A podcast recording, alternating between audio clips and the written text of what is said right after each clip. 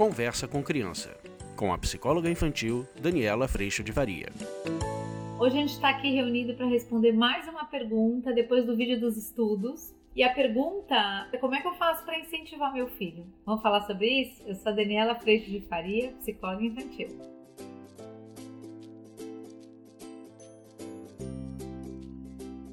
Olha só, hoje eu vou ler para vocês a pergunta dentro do vídeo dos estudos que entrou no ar algum tempinho atrás, a pergunta da Paula Sayuri. A Paula, ela escreve o seguinte: Oi Dani, esse vídeo me deu uma visão que eu não estava conseguindo enxergar. Eu sou mãe com todos esses pins.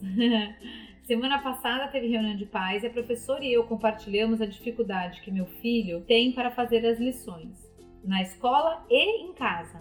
Ele tem apenas 4 anos e meio, mas como ele diz, estou cansado, não quero fazer, estou com saudade da mamãe. É uma desculpa atrás da outra. O que eu poderia fazer para incentivá-lo a fazer as atividades? Sem que eu seja essa mãe garantidora? Ele não tem uma boa coordenação e talvez o fato de ter que ficar refazendo esteja o deixando mais desanimado.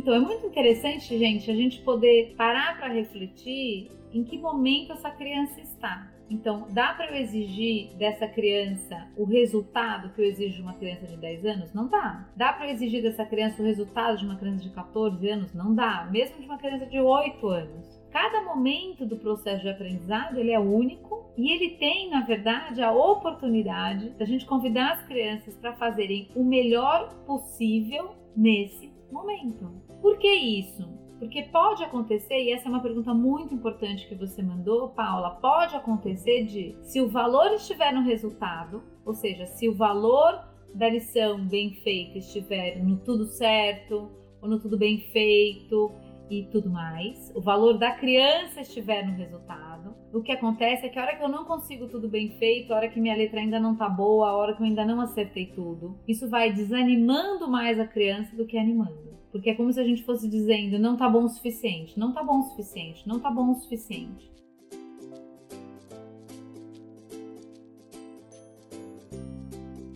O ponto é, por isso que a gente precisa saber em que momento da vida a gente está com os nossos filhos. Com quatro anos e meio, o melhor possível dele provavelmente vai ter letra faltando, vai estar tá garrancho, o desenho ainda tá, vai pintar fora, porque ele está exatamente na experiência de aprender isso. O que acontece muito hoje na nossa sociedade, na nossa cultura, é que a gente acaba criando a expectativa de que na experiência que a criança está tendo para aprender, ela já deveria ter aprendido. E isso faz com que tanto a criança fique frustrada quanto nós pais, a gente passa a ir para o lugar de garantia exatamente porque eu estou precisando garantir que meu filho consiga fazer o esperado, e se ele não faz, isso diz sobre que pai e que mãe eu sou. Então, para eu também garantir que eu seja uma boa mãe, um bom pai, eu também preciso garantir que ele faça o que ele devia tá, já saber fazer. E aí a gente perde essa perspectiva e essa vida acontecendo, que é a experiência de vida de hoje. Hoje eu fiz o meu melhor possível. O meu melhor possível, às vezes, ele vai estar tá cansado, ou ele vai estar tá com saudade da mamãe, ou ele vai estar tá de alguma forma se desafiando, vencendo tudo aquilo dentro dele. Mas o ponto é o seguinte: quando ele é convidado a fazer o melhor possível, a chance do resultado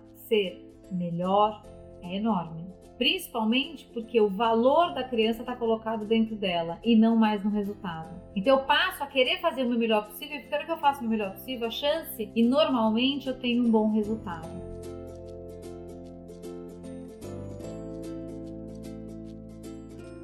Na hora que ele está lá com quatro aninhos e meio e ao invés dele ter que entregar aquela folha ideal, perfeita, impecável, ele é convidado a fazer o melhor possível dele, e eu sei que você tem o melhor possível para dar, a tendência é que essa criança faça o seu melhor possível e que esse resultado vá se aprimorando, vá melhorando, porque ela está descobrindo mais recursos dentro dela. Senão, eu tenho tanto medo de meu valor ser pequeno ou meu valor ser fracasso que eu prefiro nem entrar no desafio. Eu prefiro me proteger do resultado que eu posso ter porque nem sempre a gente tem resultado de sucesso. Então, com este pequeno, imagina o seguinte, que eu posso acolher, às vezes é difícil mesmo, às vezes eu tenho preguiça, às vezes eu tô sem vontade de fazer. Então, vamos cuidar pra gente ter um momento e a gente cuidar de fazer o melhor possível, porque é isso que importa. E aí essa criança vai ficando livre para se experimentar, para acertar, para errar, para conseguir, para não conseguir, porque o valor dela já está colocado dentro dela.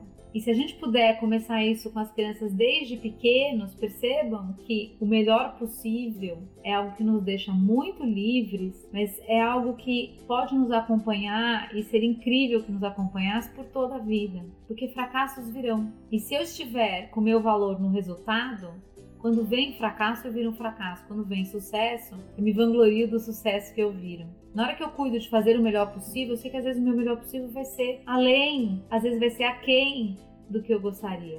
Mas ainda assim, você só está fazendo o seu melhor possível. Levando em consideração tanto você quanto o ambiente, o outro e assim por diante.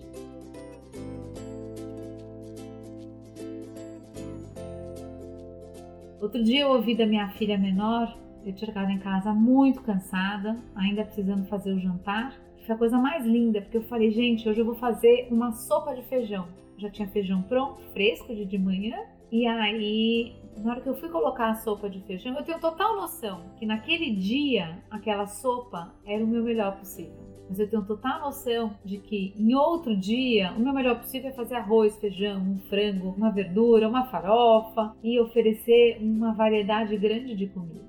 Na hora em que eu falei para minha filha menor, amor, ó, hoje vai ser só uma sopinha de feijão, sinto muito. Eu sei que o meu melhor possível de hoje ele tá aquém do melhor possível que eu gosto de dar. Mas ainda assim, naquele dia era o meu melhor possível. Foi tão lindo que a minha filha de 11 anos olhou para mim e falou: Mãe, você tá fazendo o seu melhor? Eu falei: Tô.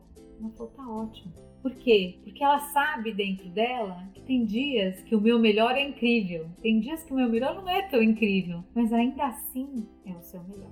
E se a gente puder trazer isso para os nossos filhos, mesmo que num dia com resultado extraordinário ou num dia com resultado um desastre, o valor deles, o lugar de doação deles, o lugar de entrega deles, tá? Aí sim, preservado, tá num lugar muito seguro para essa criança. E é desse lugar que a gente vai criando autonomia, porque é desse lugar que eu percebo que sou eu que cuido do que eu entrego. O resultado que virá disso é consequência direta dessa entrega.